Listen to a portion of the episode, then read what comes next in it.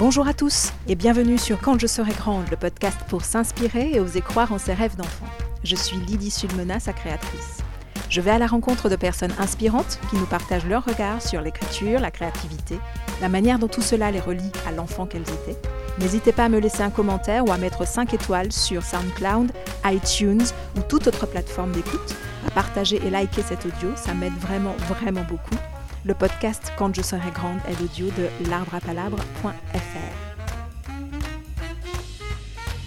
Pour ce nouvel épisode, j'accueille Floriane Joseph qui vient nous parler de son premier roman La Belle et la Bête, publié aux éditions Frison Roche Belles Lettres le 9 mars dernier. Floriane nous parle avec beaucoup d'humilité et d'humour aussi de son parcours d'écriture depuis sa rencontre avec les mots et ce poème de Victor Hugo jusqu'à la parution de son premier roman. Elle y aborde la grande liberté qu'elle s'octroie grâce à l'écriture, la nécessité de rendre compte du monde qui nous entoure et cette confiance, parfois mise à l'épreuve en son écriture et en ses histoires que l'on a en tête un échange inspirant avec une Floriane Joseph lumineuse. Allez, on l'écoute. Floriane Joseph, bonjour. Bienvenue au micro euh, du podcast Quand je serai grande. Euh, Floriane, tu es écrivaine avec un parcours littéraire, je dois dire, exemplaire. Aujourd'hui, euh, tu enseignes l'anglais, si mes renseignements sont bons, euh, et, tu gardes un attachement très fort aux mots, à l'écriture, puisque ton premier roman, La Belle et la Bête, est paru aux éditions euh, Frison Roche Belles Lettres, collection Ex Nihilo, et ce depuis le 9 mars dernier. Bravo! Bravo à toi. Tu écris des nouvelles aussi. Euh, la revue Tentaculaire a accueilli euh, deux d'entre elles entre ses pages numériques. Cassandre, Les oiseaux moururent les premiers. Tu écris de la poésie Hein, je pense à Icar et aux hommes que nous aimons également euh, à lire euh, sur euh, la revue Tentaculaire, des fragments poétiques que tu partages sur ton compte Instagram, Floriane Joseph. C'est d'ailleurs ainsi que j'ai découvert tes mots, tes jolis mots sur fond coloré. cette poésie si chère à ton cœur, car dis-tu, tu ne veux plus que la poésie soit remisée dans des livres perçus comme élitistes et poussiéreux. Tu veux voir la poésie nous raconter raconter, nous, l'humanité, euh, dans ce monde moderne et fracassé. Euh, euh, et donc aujourd'hui, aujourd'hui, Floriane, ton premier roman, La Belle est la bête, comme je l'ai dit tout à l'heure, aux éditions Frison Roche Belles Lettres, une toute jeune maison audacieuse, la branche littéraire des éditions Kiwi. Raconte-nous, raconte-nous l'histoire de ce premier roman, le synopsis de ce tout premier roman. Alors, l'histoire euh, de ce roman, euh, c'est une princesse qui est défigurée à l'acide euh, par un homme, un inconnu, au tout début du roman. donc, vraiment, ça commence par cette attaque directement. Et donc, après les quelques semaines, quelques mois d'hôpital, d'opération, etc., évidemment, elle reste toujours extrêmement marquée. Et elle décide de se rendre à tous les bals du royaume en cachant son visage sous des masques somptueux qu'elle fabrique elle-même et qui sont toujours de plus en plus grandioses. Et elle joue avec la curiosité des gens qui la regardent mais sans pouvoir vraiment voir son visage. Euh, elle joue de cette séduction, de cet attrait, répulsion en même temps, et elle essaye de, bah, se reconstruire, sachant évidemment que ça ne peut pas durer éternellement, cette ronde infinie de balles où elle cache en permanence son visage et n'assume plus son rôle de princesse. Et, au fond, est assez malheureuse. Euh. Mmh. Oui, donc La Belle est la Bête, une histoire, j'ai l'impression, de femme fragile et forte à la fois. Est-ce que c'est d'abord cela que tu as eu envie de partager à travers ton roman, savoir faire de ces faiblesses des forces, comme une sorte de mise en garde, j'ai trouvé, comme une espèce de mise en garde à ceux et celles qui pourraient douter que l'habit ne fait pas le moine ou que n'est pas fragile celle que l'on croit? Euh, peut-être, oui, c'est vrai qu'on pourrait voir ça comme une mise en garde. Euh, et c'est vrai que moi, j'aime bien les héroïnes qui sont fortes et fragiles parce que je pense que personne n'est euh, une personne forte, un héros ou une héroïne parfait ou parfaite. Tout le monde a ses faiblesses. Euh, chacun le sait, voilà, Superman, il y a la kryptonite. Euh. Et donc, j'avais envie aussi de raconter l'histoire de ce genre de femme, extrêmement forte, mais aussi très vulnérable. Euh, en l'occurrence, voilà, elle, est défigurée. Elle a peur, bien sûr, de montrer son visage. Elle a peur que plus personne ne puisse jamais l'aimer, de passer toute sa vie, des années, des décennies seule, à voir dans le regard des gens le dégoût, le rejet. Donc, ce sont des peurs quand même assez fortes. Et évidemment, elle ne peut pas s'en défendre malgré toute sa force, mais elle utilise cette peur-là et elle se dit, bah, puisque j'ai peur qu'il me rejette, je vais les faire, euh, je, vais les mettre à genoux devant ma beauté. non, mais complètement, complètement. C'est la force de cette femme, quoi. C'est ça, c'est qu'elle retourne la situation, mais magistralement, c'est beau. Et quel a été le point de départ, Floriane euh, Quel a été le point de départ de l'écriture de ce roman, La Belle et la Bête? Il y a eu deux points de départ, deux idées un peu différentes qui se sont heurtées, télescopées, embrassées d'une certaine façon. Il y a donc maintenant trois ans, je pense, j'ai lu un article qui parlait d'un défilé de mode qui était organisé en Inde. Et en fait, les mannequins qui défilaient n'étaient que des survivantes d'attaques à l'acide. Donc, que des femmes qui avaient été attaquées et défigurées plus ou moins de façon grave et qui avaient l'occasion à ce moment-là d'essayer de se réapproprier leur visage et leur corps en, étant à la place des mannequins, donc des femmes euh, que tout le monde considère euh, belles, euh, de pouvoir être maquillées par des professionnels, coiffées par des professionnels, habillées, etc. Et j'avais trouvé cette initiative très belle.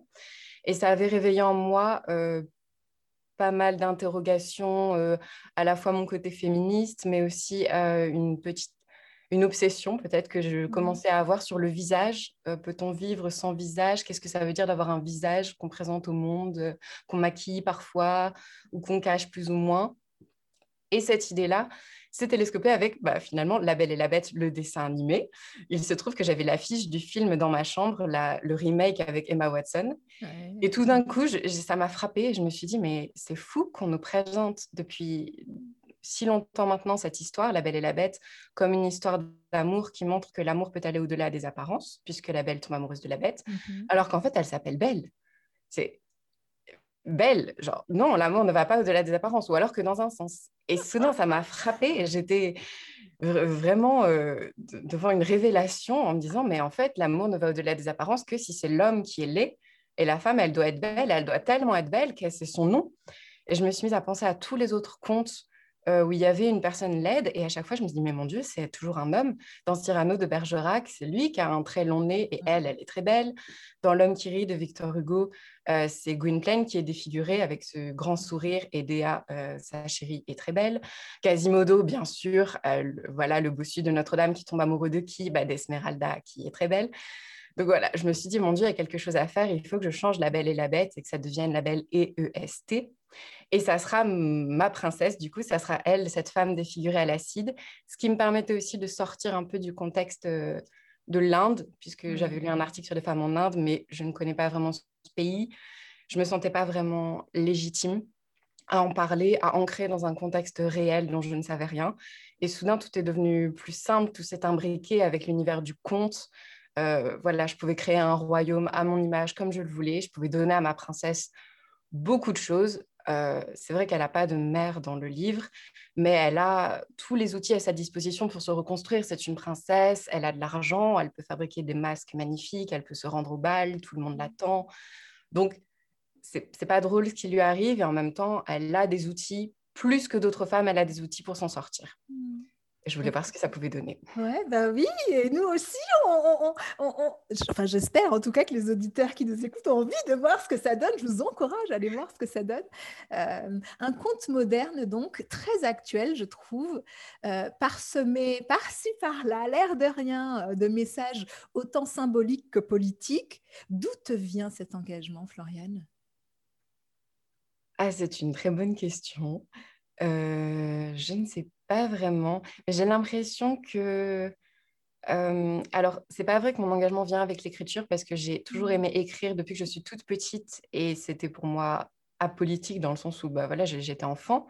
Mais assez vite, vers mes 14 ou mes 15 ans, je me suis mise à écrire des choses un peu plus engagées et j'ai l'impression que me rendre compte euh, des problèmes de ce monde euh, a aussi servi mon écriture d'une certaine façon. Je me souviens d'avoir écrit une nouvelle qui s'appelle, euh, qui s'appelait, qui s'appelle Le Chant des Pierres, euh, qui n'est nulle part, euh, qui est juste dans un tiroir. Et c'est raconter l'histoire d'une femme qui allait être lapidée. Et je me souviens très bien m'être dit que j'avais vraiment tout donné dans cette nouvelle. Je ne pouvais pas écrire mieux que ça. Et cette nouvelle n'a pas gagné un concours d'écriture. Et je m'étais dit, avant d'avoir les résultats, si, si je ne gagne aucun prix, il faut que j'arrête d'écrire, puisque je ne pourrai jamais écrire mieux que ça ou donner plus d'énergie, plus d'engagement, plus de conviction. Et en fait, quand j'ai eu les résultats, que j'ai su que je n'avais rien gagné, ben, je me suis dit, ah bah non, en fait, je ne peux pas arrêter d'écrire. et, là, et là, ça m'a vraiment marqué de me dire, euh, bah en fait, non, je ne peux pas, je ne me vois pas du tout arrêter et je vais devoir continuer alors même que peut-être ça ne marchera jamais. Et j'ai l'impression que ces deux, ces deux pôles-là, l'engagement et l'écriture, se sont trouvés imbriqués à ce moment-là avec cette nouvelle-là, où je me suis dit qu'il fallait non seulement personnellement que je continue à écrire, mais en plus que je continue à porter certaines histoires, certaines héroïnes, euh, certaines voix. C'est ça qui c'est l'image qui me revenait le plus, en tout cas l'impression d'avoir des voix euh, à qui il fallait que je donne des mots les faire entendre. Ouais, le porte-voix, l'écriture comme porte-voix. J'aime bien cette idée, ça. Ah, c'est beau ce que tu dis. Ah, j'adore. Et donc, euh, un petit pas de côté sur, euh, sur la poésie, la poésie qui t'offre également un bel espace de liberté euh, que tu exploites avec talent. Est-ce que tu peux, comme ça, nous raconter comment, comment l'aventure poétique a commencé, nous raconter ta première rencontre peut-être avec, avec la poésie? Alors, je ne suis pas sûre de bien me souvenir parce qu'après, on reconstruit toujours aussi les bah souvenirs. Mais je pense que ma première rencontre avec la poésie, c'était quand j'étais enfant, je ne sais pas, j'avais 9 ou 10 ans. Et j'avais emprunté à la bibliothèque les livres de, des poèmes de Victor Hugo mis en BD. Donc, en fait, c'était sous forme de BD avec des dessins. Et à chaque dessin, il y avait quelques vers ou un quatrain. Et on lisait le poème comme ça. Et je me souviens du poème, alors je ne me rappelle plus du titre, mais c'était sur euh, la guerre en Grèce après un massacre. Je crois que c'était les massacres de Chios. C'est l'histoire d'un enfant aux yeux bleus. Et que donc tout son village a été massacré un homme, un soldat peut-être, euh, le croise sur son chemin et essaie de lui remonter le moral en lui proposant plein de choses très belles et très douces. Est-ce que tu voudrais un oiseau? Est-ce que tu voudrais une chanson? Etc. Et l'enfant ne répond rien. Et à la fin, l'enfant lui dit simplement Je, voudrais de la euh, je veux de la poudre et des balles pour se venger. Et j'ai cette image en tête euh, à la fin, du coup, comme c'était en BD, de ce gros plan sur les yeux bleus de l'enfant. Et, le dernier vers, je veux de la poudre et des balles. Ça m'avait beaucoup marqué, j'avais trouvé ça mmh. génial. Et donc, enfant, j'ai commencé à écrire des poèmes à ce moment-là.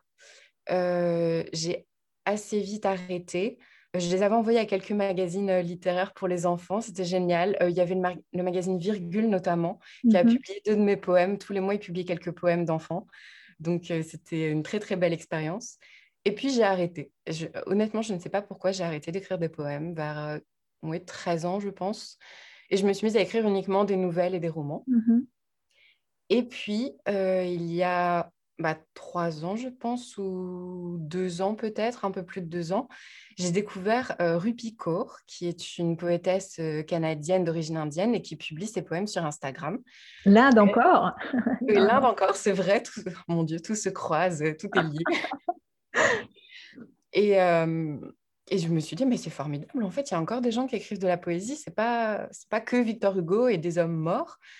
Du coup, ça m'a donné envie de m'y remettre et je m'y suis remise. Et c'est vrai que ça tombait à un moment où euh, je venais de terminer d'écrire La Belle et la Bête. Je ne l'avais pas encore envoyé à des maisons d'édition. Par contre, j'avais eu pas mal de lettres de refus qui commençaient à s'accumuler pour mmh. mes précédents romans, un précédent euh, manuscrit avec des nouvelles. Du coup, j'étais un petit peu déprimée. Et je me suis dit soudain, mais moi aussi, je pourrais publier mes poèmes sur Instagram. Comme ça, je n'ai pas besoin d'attendre qu'une maison d'édition euh, me donne sa bénédiction. Et j'aimais l'idée d'avoir euh, ces deux espaces séparés. La Belle et la Bête d'un côté, que j'allais envoyer à des maisons d'édition pour quand même espérer être publié, avoir euh, le mmh. livre, le vrai livre papier mmh. entre les mains. Et en même temps, Instagram, où il y avait que moi qui décidais et où des gens inconnus peut-être euh, pourraient lire mes poèmes, même s'ils n'étaient pas beaucoup, euh, ce plaisir de partager, de faire quelque chose de concret. Voilà.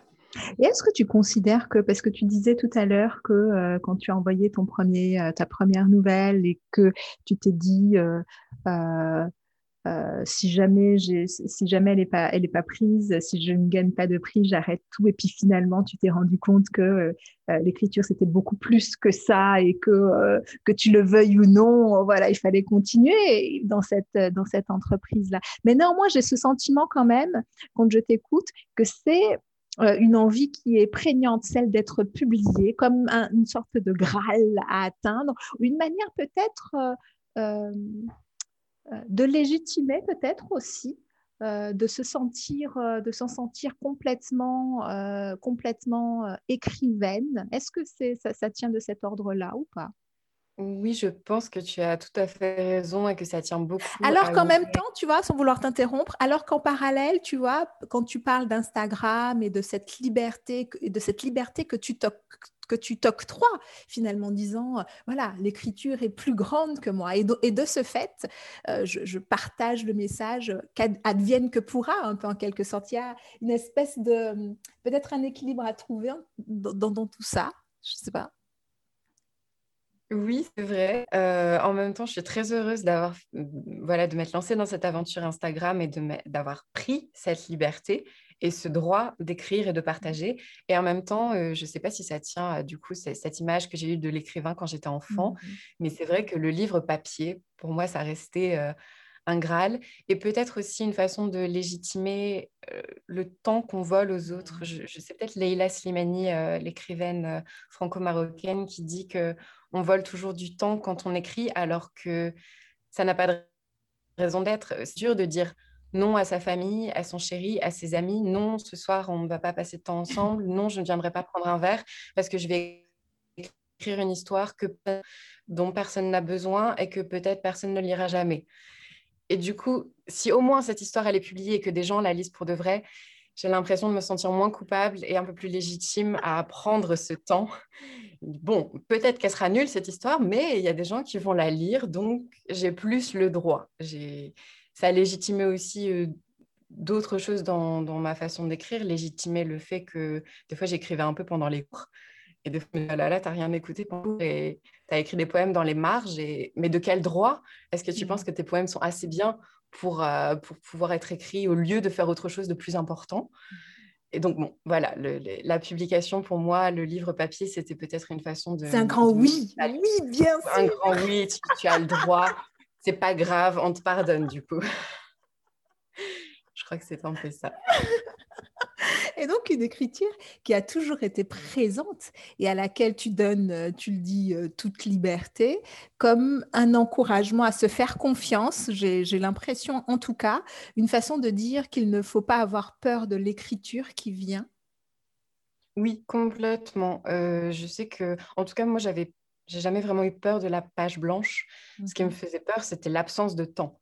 Et du coup, il m'est arrivé de passer des semaines, voire des mois sans rien écrire parce que je, travaillais un peu par bloc et je me disais, par exemple, je vais écrire mon mémoire de master euh, voilà, pendant les deux, trois prochains mois. Par contre, je le fais à fond et je me libère un mois entier cet été où je ne peux ne faire que ça, écrire. Et, en même temps, cette volonté des fois d'écrire au, fil de la plume, ça vient et mmh. on est en train de faire autre chose. Et bon, il y a ce tiraillement du non, là, j'ai pas le temps, je suis censée faire autre chose de plus sérieux. Et bon, bah, en même temps, s'accorder ce, droit d'écrire quand même, euh, de, à, la fois de se libérer du temps dans son emploi du temps et en même temps, bah, si ça vient de façon impromptue, bah, tant pis, de s'accorder aussi le droit d'écrire et se faire confiance, effectivement, euh, faire confiance aux histoires qu'on a en tête, à la voix qui vient et au simple fait qu'on en a envie. Alors après tout, pourquoi pas? Si ça fait plaisir d'écrire, pourquoi pas? Je sais qu'il y, a un écrivain qui avait dit, je ne sais plus qui, qui avait dit qu'après beaucoup de lettres de refus, il avait fini par se dire, euh, bah, après tout, je peux être un écrivain du dimanche sans jamais être publié. Il y a des gens qui peignent pour leur plaisir. Pourquoi ne pourrais-je pas écrire des histoires pour mon plaisir? Et j'essayais de me rappeler ça euh, quand des fois j'étais un petit peu déprimée et de me dire, mais après tout, j'ai le droit puisque ça me fait plaisir. Oui, complètement. Parce que je pense que c'est peut-être ça le plus important, après tout, le plaisir. Exactement. Le plaisir et l'énergie qu'on y met dans l'instant. Ouais. Et, est-ce que tu considères du coup euh, qu'à travers euh, tes partages poétiques, tes nouvelles publiées, ton roman La Belle et la Bête, considères-tu que l'écriture euh, te permet, je pense que de ce que j'ai entendu, j'ai ma réponse, mais néanmoins, je te la pose. Considères-tu que l'écriture te permet de maintenir le lien avec euh, l'enfant que tu étais? Euh, Oui, puisque puisque c'est depuis que je suis enfant que je rêve de devenir écrivain. Alors, j'ai jamais dit je veux être écrivain. J'ai toujours dit, quand on me demandait qu'est-ce que tu veux faire plus tard, j'ai toujours dit un vrai métier. Et en plus, je voudrais être écrivain. Donc, c'est le vrai métier qui changeait. Je disais, je vais être bibliothécaire et écrivain, ou alors je vais être prof de français et écrivain, puis après, je vais être prof d'anglais et écrivain. Il y avait toujours et écrivain en plus derrière. Et au fur et à mesure, ce que ça m'a apporté de grandir et de garder ce lien en même temps avec mon enfance, c'était de me dire que dans mon enfance, j'avais ce rêve magnifique, mais que j'ai toujours mis au second plan. Et devenir adulte, euh, c'était une façon de d'accepter que en fait c'était le premier plan. Ce serait peut-être pas le premier plan dans mon emploi du temps euh, parce que voilà j'aurais un vrai travail et des vraies choses à faire à côté. Mais en tout cas accepter l'idée que dans mon cœur c'était ça le premier plan, la chose la plus importante. Et, euh, je suis heureuse aujourd'hui de me dire que j'ai continué même si des fois c'était bah voilà, j'ai échoué à, des concours, etc. Mais je suis heureuse de me dire que le plaisir pur que j'avais quand j'écrivais quand j'étais enfant et qu'il n'y avait aucun impact, aucun désir euh, concret. J'écrivais, voilà, j'avais une histoire, ma sœur faisait la couverture, on la mettait dans des fiches plastifiées, on attache avec des Scooby-Doo, ça faisait un livre. Ce plaisir pur-là, que j'arrive aujourd'hui à, le retrouver alors que c'est plus sérieux, que j'arrive à le conserver malgré les, quelques échecs qu'on ressent plus comme des échecs en étant adulte, ça j'en mmh. suis, suis heureuse. Et est-ce que tu considères vraiment que ce sont des échecs avec Maintenant non. Maintenant non, mais c'est vrai que sur le moment, euh, c'est jamais très agréable. Maintenant non déjà parce que ça m'a montré que à quel point j'aimais écrire et à quel point de toute façon il fallait que j'accepte euh, ce qu'il adviendrait, que ce soit un échec ou une réussite, puisque je n'arrêterai pas d'écrire en fonction de, ce de ça. Bon, bah, du coup, il fallait voilà, accepter mmh. euh, cette idée-là, que de toute façon, j'allais continuer à écrire et que, puisque ça me faisait plaisir, ça serait quand même bien et euh, à peu près légitime. Et, et en même temps, d'un point de vue de l'écriture même, ces, échecs qui n'en sont pas du coup m'ont appris des choses. Je sais que j'ai participé mmh. pendant plusieurs années au prix du jeune écrivain. Et ce qui est très bien avec ce prix, c'est que euh, une fiche de lecture est envoyée chaque année après l'envoi des nouvelles, avec plusieurs avis. Souvent, il y a deux ou trois personnes qui ont lu la nouvelle et qui font une fiche. Et évidemment, sur le moment, c'est pas forcément agréable de lire une fiche où il y a des parfois quelques critiques ou surtout des critiques qu'on ne comprend pas. Ça m'est arrivé de mmh. me dire mais je ne comprends pas pourquoi on me reproche ça et deux ans, trois ans, quatre ans après, de comprendre soudain et de me dire, mais ils avaient raison, je, je comprends ce que j'ai écrit à ce moment-là qui leur a déplu, je comprends ce que j'ai voulu faire, j'ai eu tort, j'ai eu raison, peut-être pas, mais au moins d'avoir une analyse plus poussée de la façon dont on a écrit une mmh. chose et pourquoi, si on veut recommencer ou pas, si on veut changer ou pas. Et ça, ça m'a beaucoup aidé dans l'écriture. Euh, je pense. Donc, finalement, j'en suis. Ouais, de, ce, de, ce, que j'entends là, j'ai plus l'impression d'un euh, d'un apprentissage, d'un apprentissage. Mais oui, c'est ça, c'est-à-dire qu'on essaye des choses et puis euh, ça fonctionne plus ou moins bien, mais néanmoins on continue avec toujours cette certitude, limite cette certitude qui, qui s'ancre avec le temps, celle de l'écriture bien présente. je pense au propos de Rilke qui dit, qui dit allez puisez au fond de vous et voyez si l'écriture est plus forte, pour paraphraser euh, ces mots. Mais c'est ça, en fait. Et chemin faisant, euh, réaliser que euh, en fait, on ne peut pas vivre sans et que l'écriture est plus grande que le reste. C'est beau. C'est un chouette... Hmm. Si ça peut décomplexer des gens aussi sur voilà le mythe de l'écrivain génial qui écrit d'un coup et c'est tout de suite un chef-d'œuvre, bah non. Du coup, il y, y, a beaucoup d'écrire ratés avant, mais ils sont ratés et au final, c'est pas si grave puisqu'ils aident à écrire mieux après. Je me souviens d'ailleurs que pour La Belle et la Bête, j'avais un carnet de notes que je, notais au fur et à mesure des idées.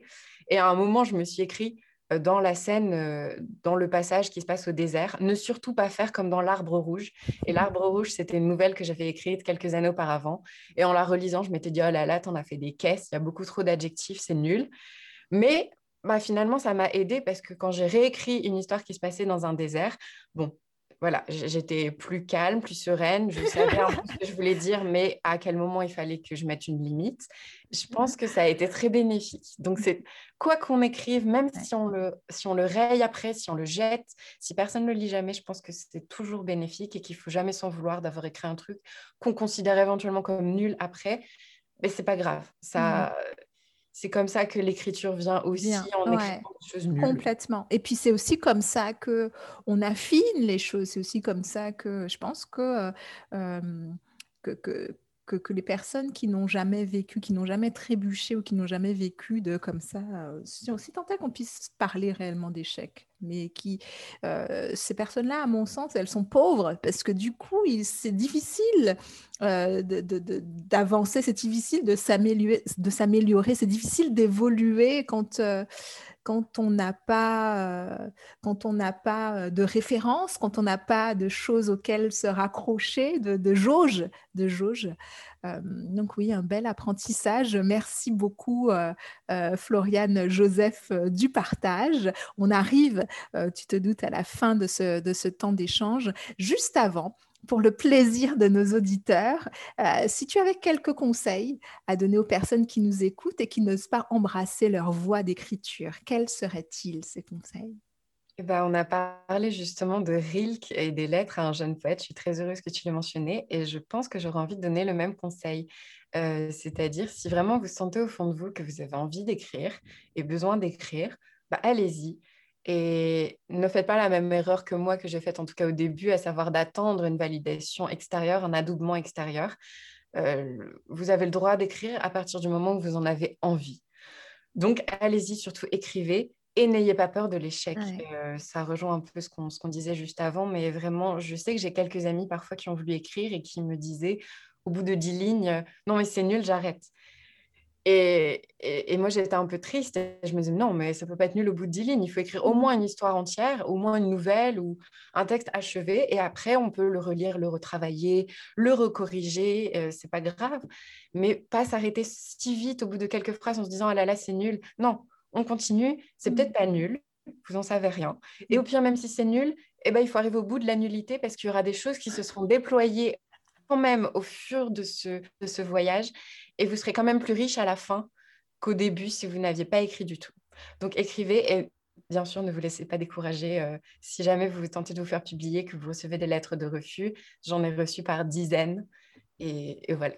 Et, aujourd'hui je suis publiée donc vraiment. Bravo à toi, super, j'adore, j'adore cette prise de recul avec humour en plus. Euh, super, merci beaucoup euh, Floriane Joseph, merci pour ce partage. Je rappelle euh, ton roman La Belle est la Bête aux éditions Frison Roche, Belles Lettres. Merci à toi. Merci à toi Lydie.